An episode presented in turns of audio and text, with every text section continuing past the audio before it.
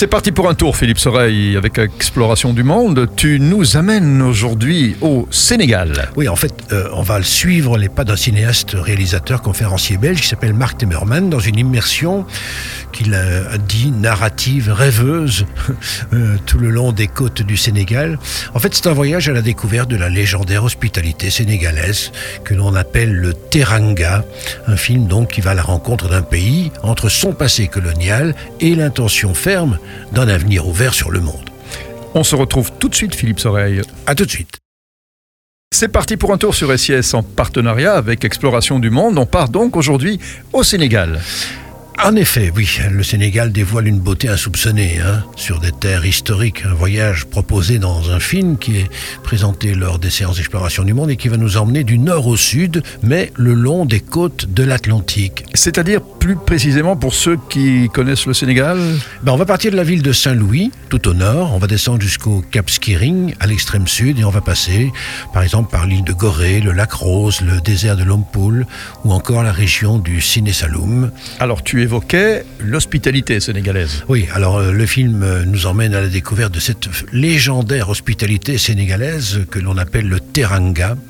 Il tente aussi de nous faire comprendre cette notion très caractéristique de la population sénégalaise. Et puis, euh, il semble que c'est un pays aussi d'une grande diversité, Philippe. Alors, pays riche en histoire, en culture, tu as raison, effectivement. En fait, on ne l'imagine pas, mais le Sénégal recèle des trésors cachés et une très très grande palette de paysages. Et puis aussi une grande diversité d'ethnies, je pense. Alors il y a les Wolofs à l'ouest, les Peuls dans la vallée du fleuve Sénégal, les Sérènes dans le Ciné Saloum, les Diola en Casamance. En fait, le film veut mettre en perspective le passé colonial du Sénégal, ses réalités esclavagistes, d'un autre temps évidemment, et le visage actuel. C'est un pays un peu kaléidoscope comme ça, qui est ouvert sur le monde, tel une porte sur l'Afrique. Et puis il semble que le film dans lequel le réalisateur euh, euh, a, travaillé, c'est très très fortement impliqué lui-même. Ben oui, comme dans tous les films d'Explo, hein, c'est un voyage vécu comme une expérience personnelle aussi. D'ailleurs, le réalisateur, Mark Temerman, le raconte à la première personne.